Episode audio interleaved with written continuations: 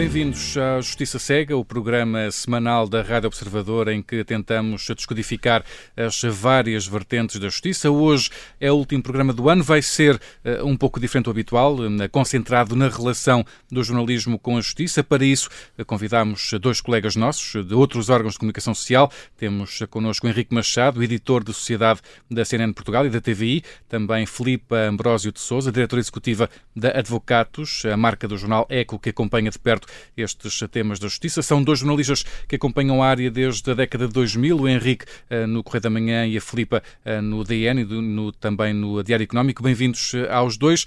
Na segunda parte, juntamente com o Luís Rosa, vamos olhar para os casos que marcaram o ano na justiça portuguesa, mas para começar, nesta primeira parte, vamos refletir sobre os problemas de comunicação que a justiça portuguesa tem com os jornalistas e também a forma como o jornalismo se relaciona com os diversos atores do sistema judicial. Obrigado então a ambos por estarem neste Justiça Cega. Uh, Filipa, uh, começo por ti. qualquer cidadão que siga o um noticiário sobre a detenção de um arguído mediático em Portugal é, é, confrontado sempre com o que se costuma designar como um circo mediático. Em muitos países europeus já há conferências de imprensa um, que são preparadas para isso, para onde passam advogados, também porta-vozes do Ministério Público e do Tribunal. Por que é que isso não é prática em Portugal? Por que é que isso não acontece em Portugal? Olá, bom dia. muito obrigada pelo convite. Bom, essa é uma questão que eu própria não sei muito bem responder, uh, porque também é uma coisa que me, que me inquieta recorrentemente. Uh, mas eu diria que uh, nós, nós, quer dizer, os magistrados em Portugal têm tem alguma tem uma postura baseada um pouco no, no, no, na independência que está prevista constitucionalmente, não é? A independência da magistratura judicial. Um, a verdade é que os juízes eh, comportam-se um pouco como se tivessem uma certa aura de, de, de, de de secretismo, uma espécie, como se fossem seres, eh, umas entidades divinais. Estão acima estão acima de tudo e de todos e, e, e, há uma coisa que falha de facto em Portugal, que é a prestação de contas em relação quer à magistratura do Ministério Público, mas essencialmente também, eh, especialmente em relação à magistratura judicial. E é uma coisa que agora, por exemplo, que o streaming está tão em moda, nós vemos séries da Netflix em relação a, a, a outros casos, quer europeus, quer americanos, e de facto é uma coisa perfeitamente normal, é, é, é vermos os juízes, vermos advogados, vermos procuradores a virem a público explicar seja em conferências de, empresa, de imprensa, seja à porta de tribunal. Aqui em Portugal, uh, ninguém vê os juízes perante as câmaras, praticamente. Dizer, já vai havendo claro, alguns comunicados era isso que, eu ia dizer. Que, claro que já vão surgindo timidamente, digamos exatamente, assim. não vamos ser tão, tão pessimistas, porque a verdade é que uh, no que toca à magistratura judicial, pelo menos da parte do Conselho Superior da Magistratura, já há alguma alguma abertura no sentido desses comunicados que, no fundo, há cinco anos não se viam, uhum.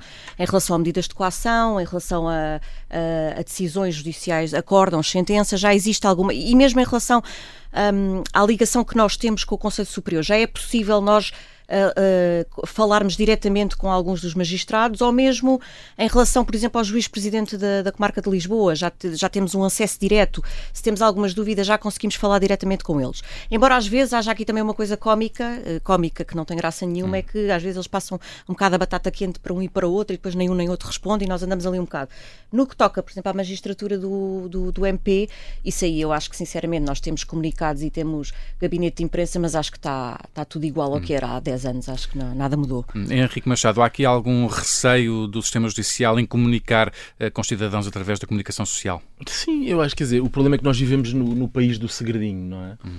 Uh, nós conhecemos uh, reformas, uh, nomeadamente do Código de Processo Penal, em, e já lá vão mais de 10 anos, portanto, em 2007 há 15 anos, em que se, o legislador passou a entender que a regra passaria a ser a publicidade e não o segredo de justiça. O que é certo é que conseguiram, de lá para cá, meter dentro da exceção, que é o segredo de justiça, praticamente tudo. E, portanto, uh, nós vivemos numa opacidade absoluta e os gabinetes de comunicação do, das, quer das magistraturas, quer nomeadamente também da Polícia Judiciária, que é assim o braço operacional do, do, do Ministério Público, um, estes gabinetes de comunicação, eu não vou dizer que vivam na, na idade da pedra, mas vivem mas quase. Pelo, mas quase, quer dizer, e vivem pelo menos na era do, ainda do telefone fixo, ainda não passaram para a era do telemóvel. E, portanto, uh, vivem enredados na sua própria burocracia. E eu acho que, hum, que, o problema está nas limitações do sistema e não nas pessoas que lá trabalham. Quer dizer, eu acho inclusive que a forma como têm que ali trabalhar é um atentado à inteligência e às capacidades destas próprias pessoas. São sempre comunicados que nós muito, muito pouco claros, São as é? pessoas que desempenham funções nestes, nestes departamentos, já há, nestes gabinetes há largos anos, e que têm muito menos informação do que se passa dentro dos tribunais ou da Polícia Judiciária, neste caso, do que hum, muitos de nós jornalistas. Quer dizer, eh, são pessoas que servem apenas servem apenas para fazer circular comunicados que nem elas escrevem, não dominam a informação, é um papel que alguém lhes coloca à frente e que elas se limitam a fazer chegar uhum. às redações. Portanto, e isto uh, não, é, não é digno de, de, de uma sociedade uh, aberta, democrática, em que a justiça é feita pelo, em nome do povo e que, portanto, deve ser muito mais transparente. E hum, eu, quando me referi há pouco à questão do segredo de justiça, obviamente que o segredo de justiça tem que ser preservado e salvaguardado. Não pode agora um funcionário violar aquilo que, que decretam como sendo o segredo de justiça, independentemente de ser mais. Uh, uh, de, de, de, existir um uso abusivo desse mesmo segredo de justiça, como eu dizia. Mas há questões que são, são do domínio público, porque têm interesse público, que é o caso das acusações do Ministério Público, por definição, ou dos acórdãos dos tribunais. E eu não percebo como é que nós, para termos acesso a um acórdão ou termos acesso a uma acusação, que não, obviamente, que não entra em conflito com questões da reserva da intimidade uh, uh, ou, da, ou, da, vida privada, mas casos de relevante interesse público, não haja uma livre circulação Exato. destes mesmos documentos, ou seja, que e não estes... são passados no fundo, certo? Não e que os, que os, assessores, os assessores da Procuradoria-Geral da República, da PJ, dos tribunais, etc., não sejam um player deste mercado que e, e, que fomentem a igualdade entre jornalistas, porque depois o que acontece, e eu contra mim falo porque eu até sou uh, dos jornalistas mais afoitos, mais afoitos não, pode, não te podes queixar, enfim. Eu não me posso queixar, mas percebo que, que existe aqui uma desigualdade no Uns sistema. têm e outros não. Uns têm e outros não. Uhum. Pronto. Luís Rosa, eh, consegue explicar esta discrepância eh, entre aquilo que, que a Filipe até descrevia há pouco, da prática internacional e depois também o que, o que acontece em Portugal? Bem, eu acho que nós, nós vamos ter esta primeira parte em que vamos concordar muito, já vamos discordar daqui a pouco. Vou complementar um pouco o que a Filipe e o Henrique disseram, porque temos todos a mesma experiência. Eu acho que a explicação passa um pouco pela nossa cultura jurídica. Nós temos uma comunidade jurídica muito fechada entre juízes, procuradores e também advogados. Uma larga maioria olha para a comunicação social como intrusos, como alguém estranho ao sistema da administração de justiça. A ideia de que a justiça é feita em nome do povo e que o povo tem o direito de ser informado sobre a administração da justiça é algo que tem uma profunda discordância dentro da comunidade jurídica. Uh, pelo menos essa é a minha experiência. Uh, para muitos, a justiça tem de ser um sistema fechado e só ao alcance dos profissionais do foro. E o processo, eu digo o processo, estou a falar dos papéis, dos uhum. autos do, do, do processo penal, é algo como o santo grau. Tem de estar bem fechado e escondido dos olhos do comum dos, dos mortais. Porquê? Porque só os licenciados em Direitos podem falar sobre a justiça. E este é um ultracorporativismo que tem décadas ou séculos de pensamento e que está bem enraizado no ensino do próprio direito, hum. no ensino que é dado nas faculdades de direito. Eu vou com, com regularidade a faculdades de direito ter, de dar, não é dar aulas, mas participar e hum. interagir com alunos do primeiro, segundo, terceiro e quarto, e muitos deles, e mesmo do, do, do terceiro ano, ou do quarto ano, ou do quinto ano, e muitos deles não têm a mínima sensibilidade porque é a liberdade de imprensa, por exemplo o processo tem segredo de justiça, o senhor jornalista não pode escrever sobre pois. o processo. É, esta, é este o pensamento que se uhum. ensina nas faculdades de Direito. E, portanto, uh, qualquer coisa que vá fora disto é, é, é, um sacrilégio para estes, para estes ultracorporativos. Já devo dizer que sou a favor, obviamente, temos que romper com esse ultracorporativismo. E tal como acontece praticamente com todos os outros ministérios, eu acho que, por exemplo, o Ministério da Justiça tem de passar a ser liderado. Eu estou aqui a fugir um bocadinho o âmbito da tua pergunta, mas é uhum. só para sustentar um bocado o meu pensamento. Tem que ser liderado por um não-jurista como um gestor lidera o Ministério da Saúde, como um engenheiro lidera o Ministério da Economia, um economista lidera o Ministério da Agricultura, enfim, etc, etc, etc. Isso é o meu ponto dizes, partida... Mas é, é no sentido de, de, de, serem pessoas que têm a percepção do cidadão comum, não é? Porque Sim. é em nome das pessoas Exato. que a justiça é administrada. E é para abrir não, o é, sistema. não é na casta, é para... dentro da casta exatamente, dos... Exatamente, é essa a ideia. Eu acho que isto é o ponto de partida para nós rompermos com este ultracorporativismo e nós termos uma justiça que é, de facto, ser aberta, porque ela, a justiça portuguesa, e do pouco que eu conheço dos outros sistemas europeus, aquilo não é só das, das séries da Netflix, são ótimas para nós percebermos, e é verdade, seja mesmo europeias, os, espanholas, belgas, enfim, seja o que for. Basta ver, por exemplo, o, o Puigdemont, o ex-líder de Catalão, foi preso. Foi preso em Bruxelas. Houve um mandato de extradição para a Espanha. Nós tivemos conferências de imprensa regulares do Ministério Público, do, do próprio Tribunal e dos advogados na mesma sala de imprensa a explicar quais eram os diferentes pontos de vista. Bem. E, portanto, isto... Depois também se cria um bocadinho aquela imagem de quando um juiz aparece, um juiz de instrução, não é? O Carlos Alexandre raramente aparece. Quando aparece, vai tudo feito maluco a tentar arranjar uma, uma, uma imagem, uma fotografia daquele uma juiz que está sempre escondido, uhum. declaração é praticamente Claro. Mas impossível. mas esse é eu- o eu- problema. mas atenção, eu também percebo que os magistrados tenham alguma reserva e algum recato, certeza, não é? Mas é Agora deve haver alguém, é al- alguém Tem- por eles. quer Está dizer, bem, nem que, não nem há- que fosse por aí, mas alguém tem que prestar contas. Desculpa, alguém tem que prestar contas. Não se pode. Não nos podemos esconder constantemente na autonomia do MP ou na independência do, do, do poder do, do- dos tribunais, dos juízes, para não explicar. Tem que haver prestação tem de de ter contas. caras. A justiça, A tem justiça, de ter ora aí caras. está, uma boa expressão. A justiça tem que ter caras e nós não. Nós, nós, nós Não é muito. da balança. É, e nós estamos muito resumidos às mesmas caras que a maior parte das pessoas não conhece, incluindo jornalistas. Eu, eu pessoalmente, Mas- nunca mas- estive na mas minha sabes vida com o é Carlos Alexandre ou com o Ivo Rosa, por Mas sabes exemplo. qual é a deficiência do, do, do- desse, como o Henrique dizia, do sistema opaco? É que o sistema é tão fechado e não tem caras que aparece uma cara e o jornalismo vai atrás dessa cara e mediatiza essa cara. A Exato. ideia do super juiz, que é uma ideia falsa, errada e que eu nunca escrevi. absurda. Nunca escrevi, é absurda. Ah, nunca escrevi tal expressão. É uma ideia que não faz sentido nenhum, mas tem a ver com esse sistema opaco. Não há, não há nenhuma cara e aparece uma e a justiça e a comunicação social vai atrás dela. E, e depois, e depois admiram-se que sejam os advogados a ocupar o espaço mediático. Por exemplo, Claro. é Vamos, vamos, vamos pegar nestas ideias um pouco que temos, temos estado aqui a, a discutir, de que, que a justiça é, é muito fechada e que não gosta de, de comunicar. Ahm, queria que recordassem algum episódio, algum, ahm, algum episódio mais caricato que, que mostre isso mesmo, Henrique. Tens alguma história, alguma situação que mostre eh, esta, o facto da justiça ser, ser fechada e que, enfim, algum episódio que, que possas recordar? Eu acho que isso é um bocadinho o nosso dia a dia, porque nós não temos um caso em, em contrário, não é? Mais difícil. Exato. Era mais fácil de eu agora te descobrir Hum. aqui um caso ou 300 casos em que é, é assim que as coisas funcionam, quer dizer, porque, eh, porque em Portugal não há de facto esta cultura. E depois nós temos tristes episódios em que somos perseguidos. Eu, eu, por exemplo, no meu caso, tenho um episódio em que literalmente fui perseguido. Ou seja, existiu num determinado processo de violação ou alegada violação de segredo de justiça eh, uma ordem do Ministério Público eh, de que eh, eu e outro jornalista fôssemos perseguidos pela polícia de forma discreta, com vigilâncias, para se perceber quem eram as nossas fontes. E, portanto, isto atenta contra o- o- os mais básicos eh, eh, princípios num Estado de Direito. Um, e, e- e- atenta contra, naturalmente, a liberdade de imprensa, atenta contra a própria Constituição e contra tudo aquilo que diz o Tribunal Europeu dos Direitos do Homem. Portanto, Uh, este é, um- é um exemplo dos mais tristes que eu, que, eu, que, eu, que eu tenho e que eu assisti e que vivenciei eu próprio, mas quer dizer, nós somos, uh, uh, de- nós somos dezenas de vezes confrontados com processos por alegada violação de segredo de justiça quando uh, noticiamos factos de- do mais elementar uh, do mais elementar Interesse público. interesse público porque dizem respeito a dinheiros públicos, não é? Não, é por qual, não é por qualquer motivo que, por exemplo, os nos crimes de corrupção, qualquer cidadão se possa constituir assistente nesses processos. Porque todos nós, em tese, em tese e na prática, cidadãos contribuintes, somos lesados pelo- por, por crimes que atentam contra o erário público e, portanto, ah, lá está, é a opacidade. Mas, por exemplo, pegando no segredo de justiça, há uma coisa que é, que é muito, é uma coisa que me incomoda mesmo muito, que é o Henrique falou neste caso, que foi um caso, obviamente, radical, digamos assim, ou, ou que foi Já agora, o também se extremo. tiveres algum que queiras partilhar, também Não, não, não, não tenho nada pa- parecido com isto, mas tenho, como todos nós temos, nós costumamos brincar entre nós, os jornalistas de justiça, a, a ver quem é que já teve mais processos de, de violação de segredo de justiça. Eu não tive muitos, confesso, eu tive para aí uns quatro e tive dois de difamação.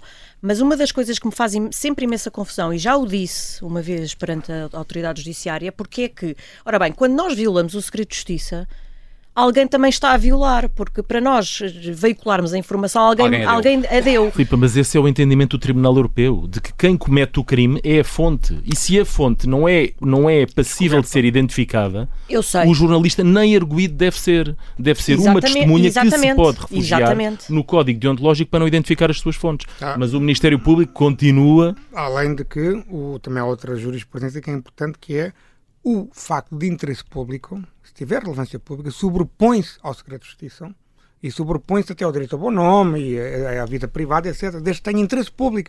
E essa é a avaliação factual e Sim, mas a verdade é que continua, continuam, as coisas continuam a acontecer, não é? E, e o, e o que eu Mas acho. olha que o processo que aconteceu com o Henrique é uma coisa vergonhosa e, e as entidades europeias que acompanham a liberdade de imprensa em Portugal já têm conhecimento desse caso. É um, é um caso que rompeu cl- claramente com a prática do Diabo de Lisboa nessa matéria, que desde a década de 2000 passou a seguir a jurisprudência do Tribunal Europeu. É um caso que rompeu completamente com a prática que o próprio Diabo estava a seguir. Sim, o diabo, quando era dirigido por Maria José Morgado, Isso. era essa a orientação que era passada para os senhores magistrados, não é? No Exato. sentido, quer dizer, não vale a pena, por mais que, que, que, cada um, na sua livre consciência, entenda que o jornalista está a cometer um crime, é preciso respeitar aquilo que é a doutrina, a doutrina do Tribunal Europeu. Até para o Estado português, não continuar a passar vergonhas de depois vir a ser condenado no Tribunal Europeu. Vamos, temos que, que avançar aqui um, um bocadinho na, na, nossa conversa, porque esta primeira parte já está uh, quase a, a, chegar ao fim e se calhar íamos tentar eh, aqui avançar para as soluções uh, que, que, que, podemos encontrar ou, ou que podem defender uh, para haver uma política de comunicação da justiça mais, mais eficaz, para que os cidadãos também sejam mais bem informados. Luís Rosa, começava se calhar por ti, que, que, que, sugestões, que soluções é que tu encontras para este fim? Bem, as minhas soluções são simples e bastante diretas. Uh, a, a Procuradoria-Geral da República tem um gabinete de imprensa desde o, desde o final da década de 90. Foi criado por, por Cunha Rodrigues, pelo então Procurador-Geral Cunha Rodrigues, Conselho Superior da Magistratura desde uh, a década de 2000. Eu aqui defendo que nós uh, passemos a ter uma coisa que existe em, em praticamente todos os, os países europeus, que é a figura do porta-voz a figura do porta-voz tem que ser a cara da Procuradoria-Geral da República e a cara do Conselho Superior da Magistratura em alturas de picos mediáticos. Não é simplesmente um assessor de imprensa, é também um porta-voz. Depois tem que ser, se for um, se é um, profissional de comunicação, se é um magistrado, se é outra conversa.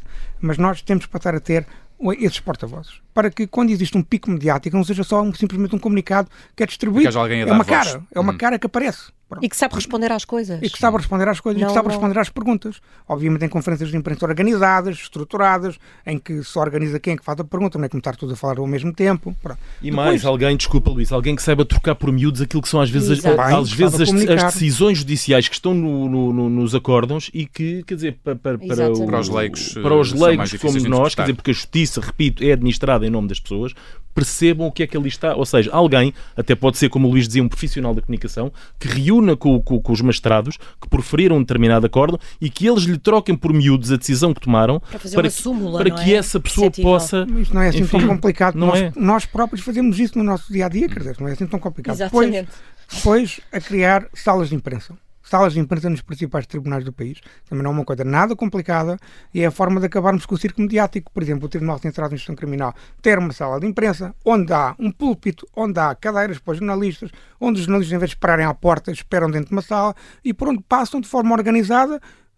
Pode passar, pode, vão passar os advogados, sempre, podem passar um porta-voz do Tribunal, pode passar o porta-voz da PGR, explica o que é que está a acontecer. Como também essas salas de imprensa devem existir no Supremo Tribunal de Justiça, nos Tribunais de Relação de Lisboa e do Porto. Enfim, é assim que nós acabamos com os tiros mediáticos. E é desta forma estruturada que a, a, Justiça pode passar a comunicar. Isto não é nada complicado de. Filipe, já, percebi, já percebi que concordas mais ou menos com, sim, sim, com estas concordo, ideias. Concordo. Há, há, uma, há, situações caricatas que há situações caricatas que nós passamos todos os, todo, cada vez que vamos a uma audiência, por exemplo, quando são as audiências mediáticas, que é onde nós estamos, obviamente. Uh, muitas das vezes uh, as salas da audiência não são suficientemente grandes, apesar daquele investimento feito pelo, pelo José Sócrates no campo de justiça. Uhum. Uh, e, e, às vezes temos que ir para lá, imagina, começa às nove e meia e nós temos que ir para lá às oito da manhã para ter a certeza que naqueles que lugar. 12 lugares disponíveis nós estamos lá. E isto é uma coisa que eu acho inadmissível porque nós temos o direito de estar lá. O cidadão tem o direito de saber o que é que se passa numa sala de audiência que é pública. E, depois, e, e isto é o que o Luís diz: é isto. Se houvesse salas de imprensa, se houvesse, imagina, uma sala de imprensa em que havia uma ligação direta com a audiência, nós eh, claro. até nem precisávamos estar lá. Para acompanhar. Pronto. Como aconteceu no, no julgamento das FPs 25 nos anos 80, por exemplo por exemplo, nos anos 80. A única sala de audiências que é uh, compatível com um mega processo com muitos arguídos e muitas testemunhas e muitos advogados é o Tribunal de Sintra. O resto, não há salas suficientes. E, portanto, eu acho que é por aí. E pegando também noutro ponto, que é eh, um bocadinho no seguimento do que o Luís disse, que é do Luís ou Henrique, já não me recordo, que tem a ver com as acusações e os acórdãos. Isto já, o poder político já vem falado nisto há muito tempo, que é simplificar os acórdãos, simplificar as acusações, a linguagem jurídica tem que ser descodificada, continua sempre tudo igual. Não há uma acusação destes processos que nós acompanhamos que tenha menos de quê? Quantas páginas? Sim. Nós até brincamos, tipo, ah, esta só tem 300 e tal, esta só tem 500, pronto. Uh, isto não pode ser, e depois vai saber. E 80% daquilo, por exemplo, um acórdão, 80% daquilo é repetição do que foi feito em inquérito. E é de jurisprudência. Ju temos, jurisprudência. Coisa, é uma coisa muito rápida, terminar... É criar uma base de dados com acórdãos.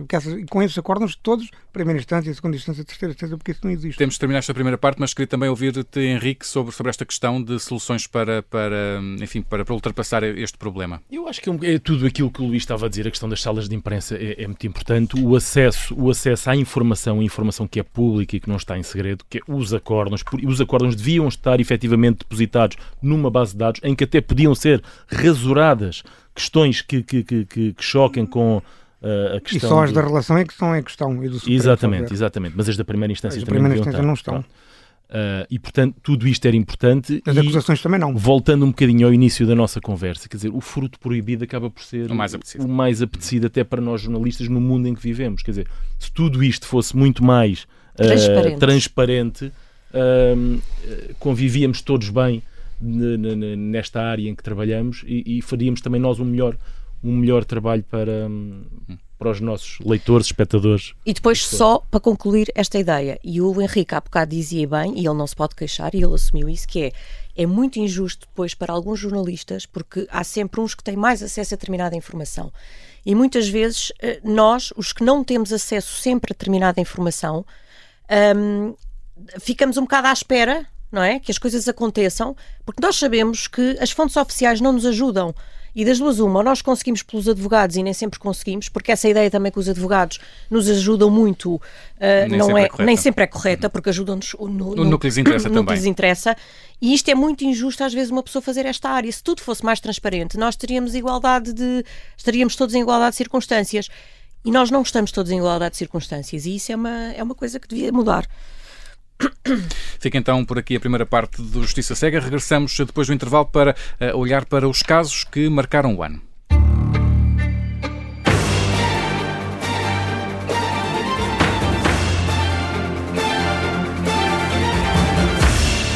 Bem-vindos à segunda parte do Justiça Cega. Continuamos na companhia do Henrique Machado, editor de Sociedade da CNN Portugal e da TVI, também da Filipa Ambrósio de Souza, diretora executiva da Advocatos, a marca do jornal Eco, que acompanha de perto os temas da justiça. E, juntamente eh, com o Luís Rosa, vamos olhar para os casos, tentar encontrar os casos que marcaram o ano, que imagino desde já eh, possam ser muitos. Começava por ti, Henrique. O que é que destacarias como caso ou casos eh, deste, deste ano que está agora prestes a terminar? Sim, desde já os últimos desenvolvimentos que conhecemos este ano daquele que é o maior e mais mediático processo da nossa história uh, contemporânea, o processo da Operação Marquês, aquele monstro que se arrasta uh, pelo menos desde os idos de 2014, foi quando conhecemos a detenção de José Sócrates uhum. e dos restantes arguidos, sendo que a investigação já levava uns meses, ou um ano ou dois.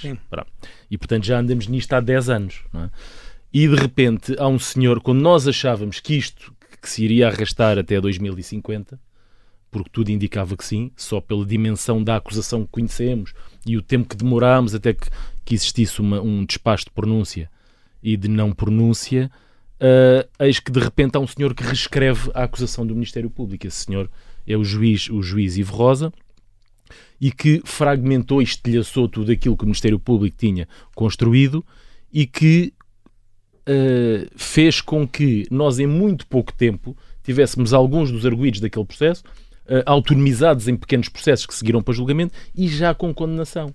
E, portanto, uh, eu não sei se isto está mal, se está bem, o Tribunal da Relação dirá, porque eh, isto depois é, há uma litigância que, que, se arrasta até aos tribunais superiores e que se eterniza nos tribunais superiores, coisas que têm efeito suspensivo e outras que não têm efeito suspensivo, portanto isto tudo é uma enorme, é uma enorme atrapalhada, e, mas o que é certo é que Ricardo Salgado, por exemplo, já está condenado e, e, e, já está, salvo erro, no Tribunal da Relação? Não, ainda não. Ainda não decidiram o recurso. Não, não há uma decisão, mas, mas o recurso já entrou no Tribunal da Relação.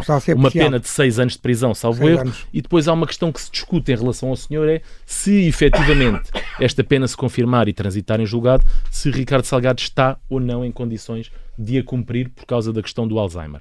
A questão do Alzheimer não passou, não passou no Tribunal de Primeira Instância Uh, no caso da Operação Marquês, mas a defesa de Ricardo Salgado volta à carga, agora noutro processo que também marcou o ano, porque finalmente conhecemos uma acusação ao fim de 10 anos ou 12 de investigação, que é o caso EDP. Hum. E em que a defesa de Ricardo Salgado, que é erguido nos dois processos, volta com a questão do Alzheimer para dizer que a situação de saúde do seu constituinte se agravou e que ele não tem condições sequer de se defender uh, e de se articular, de articular uma estratégia de defesa com os advogados. E, portanto, vamos ver como é que isto acaba. Ou seja, quer no caso Marquês, quer no caso EDP. Isto para te falar já uhum. dos dois processos que me parece que marcaram, que marcaram o ano. Filipe, concordas com estes destaques do, do Henrique? Uh, eu tenho uma coisa a dizer, que é o seguinte: apesar destes desenvolvimentos que o Henrique e bem realçou, eu acho que este ano foi um bocadinho, como no outro dia diria o, meu, o, meu, o nosso colega Carlos Rodrigues Lima em conversa que estávamos a ter os dois, isto este ano foi tudo um pouco tudo, pólvora seca, ou seja, nós temos a instrução do BES que começou, e o BES, que é o maior e mais, e mais monstruoso processo, a instrução começou, mas depois parou.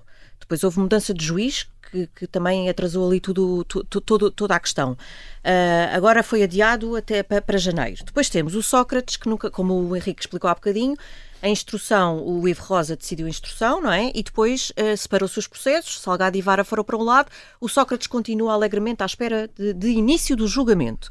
Uh, quando a detenção já foi em 2014. 11 anos depois temos uma acusação do Álvaro Sobrinho. Dez anos depois temos a acusação do Manuel Pinho e do Salgado no âmbito do processo EDP, que para estes dois aquilo já quase que não tem nada a ver com o EDP. Uh, e quatro anos depois temos a instrução da Lex, que foi decidida há pouco tempo, que uh, foi decidida há uns dias, em que, em que os arguídos vão a julgamento, portanto, Luís Filipe Vieira e os dois magistrados vão a julgamento quatro anos depois. Uh, e, portanto, o que eu acho é que, sinceramente, se nós saíssemos um bocado desta bolha que nós estamos da justiça, nós que trabalhamos na área, e fôssemos um cidadão normal. Uh, Pessoa... Não é difícil, mas tu chegas a qualquer restaurante ou entras em qualquer táxi e vês a percepção que as pessoas têm. Exatamente. O descrédito absoluto da justiça. Não, não é só descrédito. As pessoas confundem-se, as pessoas já não sabem. Eh, em que fase salgado, é que está o processo? Por exemplo, a minha mãe. A minha mãe é uma pessoa eh, qualificada, licenciada, com mestrado, uh, não, da, não, não da área jurídica, da área de engenharia, e volta e meia liga-me a dizer ao oh, filho, eu não estou a perceber, isto agora o salgado é por causa de quê? Então, mas isso... Ou seja, há, um, há, há uma confusão, porque a justiça já se tornou comum nos, nas aberturas de telejornais, as pessoas já não, já não têm aquela surpresa que nós tínhamos quando o Sócrates É um labirinto. É um labirinto. O salgado então está em quantos? Temos que fazer, muitas vezes eu na redação dizem o salgado está em quantos processos? Temos que fazer o, aqui um Sim, esquema isso, para isso perceber. Isso alegadamente não é culpa da justiça, é culpa do próprio Ricardo Salgado. Não, não, é? não, a questão não é essa. É culpa da justiça na parte em que não é razoável que há, passem 10 anos, passem 12 anos e que as coisas continuam praticamente certo, iguais. Mas isso, isso tem a ver é com, mas isso tem a ver com a questão dos megaprocessos. Porque pois repara, não... deixa-me só dar-vos aqui um pequeno exemplo. O Armando Vara, o que é que ele tem a ver com a Operação Marquês? Uma questão fiscal uma questão de branqueamento, o dinheiro na Suíça. Mas tem porque o Ivo Rosa separou o processo. Certo, mas lá Ele está. É, não, não, não, mas, sabe, mas sabes, mas deixa-me só dizer isto. Às vezes há arguídos com questões menores, não é que o crime seja menor, mas mais fáceis em termos de produção de prova e que a quem aproveita o facto de estarem colados a outros arguídos em mega processos. Ou seja, uma pessoa que só tem um problema fiscal e um crime de fraude fiscal agravada dá uma pena de prisão grande, com o branqueamento associado, etc., e que está num mega processo. Aproveita a essa pessoa o facto de um mega processo, no que diz respeito aos outros arguídos, se arrastar até às calendas porque há ali questões altamente intrincadas e complicadas e não sei o quê. E, portanto, essa pessoa vai por arrasto e também só daqui a 30 anos é que vai responder por aquilo que, que alegadamente cometeu. E eu dou o exemplo na Operação Marquês. Armando Vara, a partir do momento em que isto se fragmentou, já está praticamente... Tá. Eu não vou dizer que está em Évora outra vez, porque o senhor goza ainda, goza ainda da sua presunção de inocência até ao trânsito, mas, mas o que é então, certo então por... é que uh, Armando Vara se continuasse agarrado àquela lógica daquele processo da acusação construída pelo Ministério Público, nem daqui a 20 anos Uh, uh, uh, se calhar ia ter que, que, que, Mas a questão é essa: é que o Ministério Público, ou mesmo a Polícia Judiciária, pronto, nem, vou, nem vamos falar agora das declarações polémicas do Sr. Diretor Nacional, que culpou os advogados por todos os atrasos. Aqui na Justiça não, não culpou os advogados, ele culpou o sistema. O, sistema, o sistema de recursos, não foi culpou os ah, advogados. Mais ou menos, não, não sei se concordo contigo. E, e, e na verdade, é assim, ah, a verdade é que existem prazos no Código de Processo Penal. Os prazos são aplicados para os advogados, mas os prazos para o Ministério Público, com essa eh, justificação dos megaprocessos e que é tudo muito difícil e que são todos muito poucos, etc, etc, os prazos não são cumpridos. Nós estamos anos e anos e anos, anos e anos na, na, a, a, a, com inquéritos a arrastar, primeiro que uma acusação surja, e eu não acho razoável, no, no seguimento daquilo que tu dizias há pouco, ou Luís, já não sei, que nós não, te... não falei agora. Não, não, mas nós, te... nós no fundo, parte. nós temos a obrigação de, de, de, de, A justiça tem que nos explicar porque é que isto demora tanto tempo. Porquê é que isto demora tanto tempo? Ou então mudem a lei, ponham uns prazos mais vinculativos, whatever. Ou seja, estamos, estamos aqui com, com aquele tema recorrente na justiça que é a demora no, do sistema, as demoras na justiça, que, que, que de resto é Mas um eu não tema... consigo, desculpa interromper, sim, sim. eu não consigo uh, aceitar que, uh, coitadinhos dos senhores procuradores do Ministério Público, uh, porque os megaprocessos são muito difíceis, são muito complicados, porque nós não estamos a falar de, de, de arrastamento de um ano ou dois, estamos são a muitos. falar de décadas, uhum. uma década, e isto não é, não é razoável, não é razoável, na minha, na minha opinião isto não é razoável. Eu aí tenho, eu aí tenho que concordar, tenho que concordar de facto com a Filipe, porque dizer, e, e eu gosto de tratar estas coisas com casos práticos. O processo EDP, por exemplo, por exemplo, que se arrasta há 12 anos, e o Luís Rosa, melhor do que nós, porque saberá isto, porque consultou este processo dezenas de vezes desde que, desde que ele perdeu o segredo de justiça. E eu gostava Nunca de fazer... teve segredo de justiça. Por decisão do, do Dr. Ivo Roda. Pronto, e mesmo que tivesse tido, já teria caído há muito tempo. Sim. Não, não Inevitavelmente. Não e aquilo que eu gostava de perguntar ao Luís, se me permites, Força. é a, a, a, as provas que já tu encontraste. Estão a roubar o lugar, Luís. Não, nada as disso. provas, ou as alegadas provas que tu encontraste nesta acusação do processo EDP naquilo que é a sua verdadeira essência e que tem a ver com as transferências de dinheiros e os offshores e e a relação causa e efeito que o Ministério Público estabelece entre decisões tomadas no governo e os dinheiros que recebeu, ele, a mulher e aquilo tudo. Uh, eu pergunto há, quanto, há quantos anos é que tu descobriste isto em consultas ao processo EDP? E eu digo-te, pelo menos há quatro, porque eu conheço uma notícia tua publicada, porque isto o rastro. O, Henrique fez pesquisa antes Não, de vir para o, rastro, programa. O rastro digital é muito importante, porque eu socorri-me de uma notícia do Luís de 2018. Uh, até agora para a elaboração da acusação. E, portanto, aquilo que eu constato é que em 2022 o que temos no processo, grosso modo, já tínhamos pelo menos em 2018. E aquilo que eu pergunto é, porquê é que esta acusação não saiu há quatro anos? Exato. Luís Rosa, queres responder então aqui ao, ao Henrique? Concordo com o que o Henrique disse. Eu acho que nós temos, o Ministério Público tem uma tremenda falta de pragmatismo. Revelou neste processo de EDP, porque podia, não digo que tivesse que fazer a, a, acusação em 2018, porque em 2018 foi quando descobriu a, a questão do saco azul e dos pagamentos que, que estavam a ser feitos a, a, a Manuel Pinha através da Tartaruga Foundation. Quando a notícia é isso, foi quando a matéria foi, foi para os autos. Uh, isso veio do processo de, do Universo Espírito Santo. Um, agora, podia ter feito a acusação passado um ano ou dois. Uh, ou seis meses. Ou seis meses, provavelmente. Uh, concordo contigo. Agora. Uh, e porquê é que isso não acontece? Isso não acontece porque o Ministério Público faz uma, uma, uma, interpretação restritiva do princípio da legalidade, ou seja, é obrigado a investigar todos os crimes públicos. Mas pode fazê-lo em certidões, em processos autónomos. Era, era isso que eu ia é dizer. Era Se fizesse isso, não haveria estes megaprocessos que existem. Nós não temos na nossa lei um princípio da oportunidade, ok? Que os advogados são contra isso, ok? Temos o princípio da legalidade, ou seja, o Ministério Público é obrigado a investigar tudo e a acusar tudo o que tenha indícios de crime, mesmo que saibam que daqui a um ano ou dois o processo vai prescrever. Hum. A nossa lei é assim, ok? E o Ministério Público é obrigado a seguir essa lei. Os advogados são contra a alteração desta lei, ok? E, portanto, eu sou a favor do princípio da oportunidade. E acho que esse princípio devia estar claro na nossa lei. Mas, mesmo havendo o princípio da legalidade, acho que o Ministério Público deve ser mais pragmático, deve separar os processos, deve fatiar os processos. Outra questão é a Operação Marquês, e falando do, do, desse, dessa questão do, do caso do ano, acho que seja a condenação do Ricardo Salgado, uh, foi condenado a seis anos de prisão por crimes de abuso de confiança por ter apropriado mais de 10 milhões de euros do saco azul do Grupo Espírito Santo. Seja a manutenção da condenação de Armando Vara pela relação de Lisboa, que também é uma decisão deste ano, e que faz com que o Armando Vara tenha uma pena de dois anos de prisão efetiva por um crime de branqueamento de capitais, que já está a salvar no Tribunal Constitucional e vai, vai transitar em julgado não demorando muito tempo, e arrisca-se a ser novamente preso. Estas duas, estas duas condenações que vêm da Operação Marquês são, de facto, um dos casos do ano. Agora, a questão do Salgado é uma questão muito interessante, que até tem muito a ver, tem um aspecto muito interessante social, que é as doenças degenerativas são uma das, das, das, das marcas deste tempo. Uh, nós não só temos um aumento da esperança média de vida, as pessoas vivem muito mais tempo, uh, como também as doenças degenerativas já vêm daí. Nós vamos ter muito mais doenças degenerativas e a forma como a, a, a, o sistema de justiça vai vai se relacionar com, com, esta questão, que é uma questão central das, das sociedades de hoje em dia, também é importante.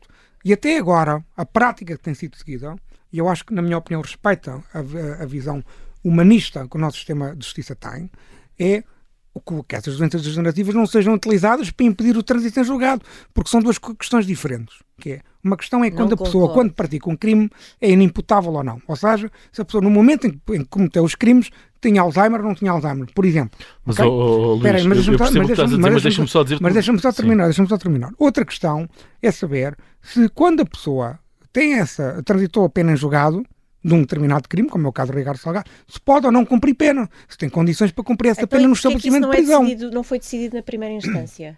Porque Mas é que... essa, essa é outra questão. Pronto, que é, e, o, a perícia repara, não podia ter sido feita logo no repara, tribunal. O juiz Francisco Henriques, no início do julgamento do Ricardo Salgado, uh, invocou inclusive o artigo 106, acho eu, do Código Penal, uh, ao processo penal, que dizia basicamente que a doença de Alzheimer era equiparada a uma anomalia psíquica e que, portanto, essa situação ainda era prematura avaliar essa situação na aplicação da pena, porque ainda estava o julgamento a começar.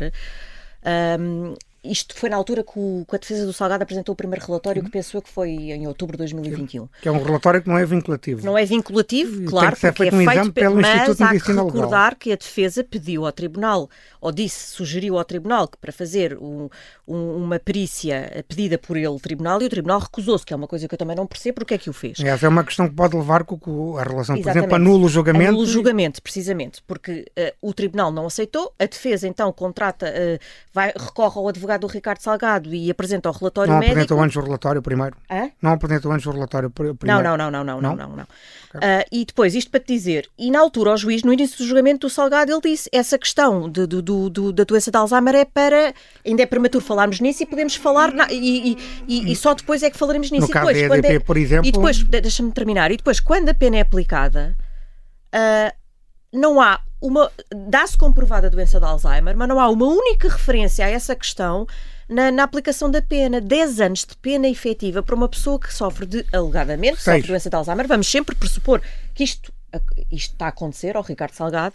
É uma coisa que eu acho de todo de to... acho, acho, acho a coisa mais anti-humanista que tu possas imaginar mas na nossa justiça. aconteceu noutros casos. Tá, tá bem, mas também aconteceu noutros casos o contrário. Vai, vai Sim, mas, eu, mas, mas, eu acho, mas eu acho que caso. tudo isso pode ser resolvido no âmbito da apreciação do Tribunal de Execução de Penas e eu percebo essa questão e essa é uma questão. Claro que pode ser resolvida, essa é uma questão. já houve A outra que questão, feitos. que foi a primeira que o Luís falou, tem a ver com os factos. Não é? O Luís entende que alguém que praticou um crime quando estava com a sua eu mente não sã... eu não sou jurista, estou só Pronto, a descrever naturalmente, o, o problema é que imagina agora no caso, é, o problema tem a ver com os direitos de defesa. Tu só podes provar claro. a prática de um crime se deres o direito ao contraditório à pessoa, não é? Isto é um princípio do mais elementar. Claro. É verdade. Sai uma acusação do processo EDP. É? O senhor agora, até no âmbito da instrução do processo, certo. tem o direito ao contraditório. Não é? Mas é outra então, e se, ele não, então, se ele não estiver em condições de, de, articular uma estratégia de defesa com os seus advogados? Mas espera aí, isso aí eu concordo com o que tu estás a dizer. Mas atenção que o processo Marquês está numa fase muito diferente da do processo da EDP. Só, e a questão do momento em que da fase processual também é importante. Não, desculpa lá, mas o Ricardo está numa fase diferente, está bem, mas foi julgado. Foi julgado foi numa julgado. fase em que então, e já estava a sofrer de A defesa de Ricardo Salgado já alegou essa incapacidade durante certo. o julgamento. É no, e é no julgamento que se produz a prova. Certo. Então, se o senhor não estava em condições. Ele foi chamado de depor e disse que não estava em condições de depor. Exatamente. Sim.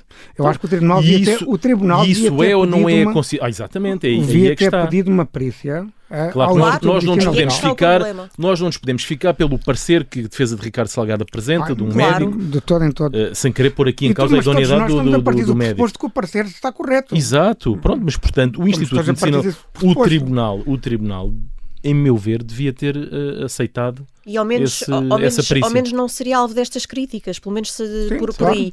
Mas no Mas... caso EDP, é verdade o que o Henrique diz, quer dizer, isto agora, como é que é possível o, o senhor, não estando em condições para se defender, o contraditório não vai ser acho que impre... não faz sentido absolutamente. A perícia tem que ser feita. Tem que ser feita. Ah, o Instituto de Medicina Legal tem que tirar a limpo se de facto há um princípio. Agora também há aqui outro, desculpa estar a entrar aqui no pormenor, já, mas já, é quase, já quase para terminar, já também depois, o nosso tempo. Depende, depende também já agora do estágio da doença de Alzheimer, porque ele pode ter, ser diagnosticado com essa doença, mas depois depende do estágio de desenvolvimento da doença.